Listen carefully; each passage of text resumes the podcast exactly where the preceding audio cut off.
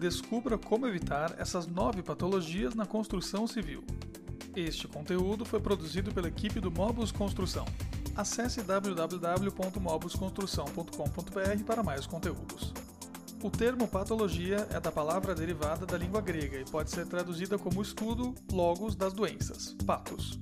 As chamadas patologias na construção civil tratam-se de problemas que ocorrem na estrutura das edificações. Uma verdadeira dor de cabeça, tanto para quem trabalha no segmento quanto para os clientes. Assim como ocorre na área médica, as patologias na construção civil, também chamadas de patologias construtivas, apresentam sintomas específicos. Características que, quando identificadas em estágios iniciais, podem ser contornadas antes que se tornem graves demais. Preparamos o artigo para que você nunca mais precise se preocupar com esse tipo de problema, que pode tirar o sono de qualquer um. Continue ouvindo para descobrir o que são de fato patologias na construção civil e como evitá-las. O que são patologias na construção civil?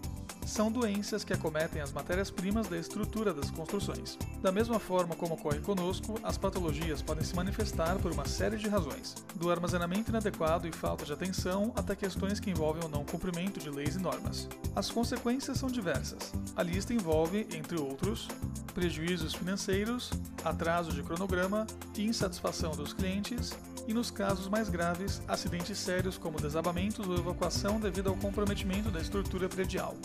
Assim sendo, a verdade é que estes são problemas que podem surgir a qualquer momento, em qualquer etapa da construção, inclusive anos após a entrega de uma obra. No entanto, quando estamos atentos a certos detalhes, torna-se muito mais fácil prever as patologias construtivas que podem ocorrer em alguns casos e, consequentemente, evitá-las. Tudo bem, mas quais são as patologias na construção civil mais comuns e como é possível identificá-las antes que se tornem realmente sérias? Veremos a seguir. Patologias na construção civil, sintomas e tratamentos.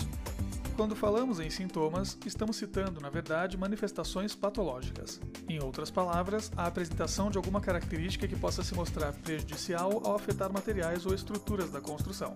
Tais manifestações aparecem de diversas formas e podem incluir de patologias do concreto, como fissuras, rachaduras e infiltrações, até patologias de revestimento, como de pintura e alvenaria, desbotamento, bolhas e destacamento. Vejamos as características principais de nove delas. 1. Um, trincas e fissuras. Aparentemente inofensivas, as trincas e fissuras são sinal de que houve, principalmente, algum tipo de falha na uniformidade da mistura do concreto.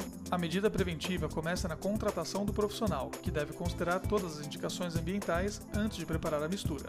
Além disso, evitar o problema tem a ver principalmente com a dosagem correta durante a elaboração. 2. Porosidade problema que compromete a resistência do concreto e está diretamente relacionado a um processo de preparação que não foi realizado de acordo com parâmetros de qualidade e boas práticas da construção. Para evitar a porosidade, certifique-se que o concreto seja lançado sempre próximo do local definitivo e que a ação ocorra antes do início do ponto de pega. Utilize calhas, funis ou trombas para lançamentos de alturas superiores a 2 metros. 3. Infiltração. Possivelmente um dos piores vilões da construção civil, a infiltração consiste em estragos causados por água e umidade em excesso. Em geral, é uma patologia que pode ser evitada com medidas básicas de impermeabilização.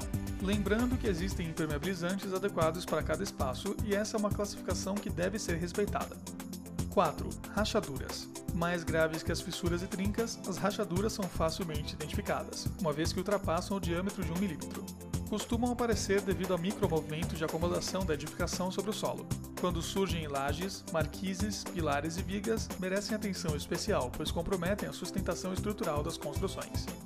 5. Carbonatação é a corrosão de estruturas metálicas, também chamadas de armadura de concreto. O problema ocorre quando a cobertura de cimento não é suficiente para proteger o aço de processos corrosivos. É uma degradação contínua, que, se não for resolvida com agilidade, pode comprometer as estruturas da edificação. 6. Destacamento. Manifestação patológica caracterizada pela perda de aderência entre peças cerâmicas e substrato ou argamassa.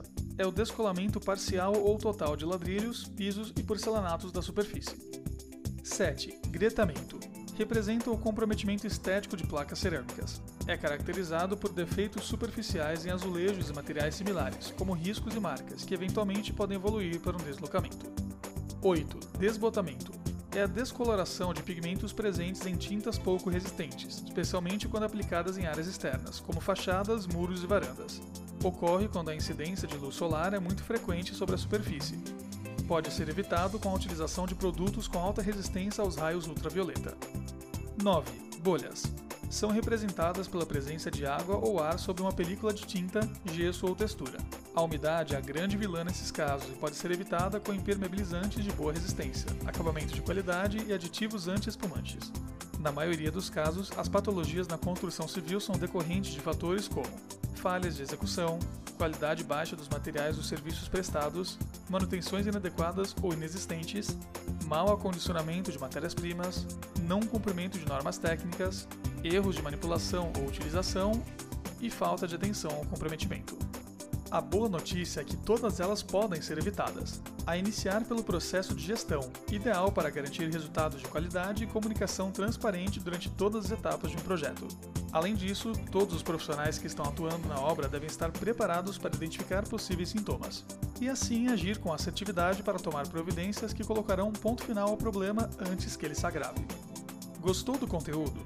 Então continue acompanhando o Mobus Construção.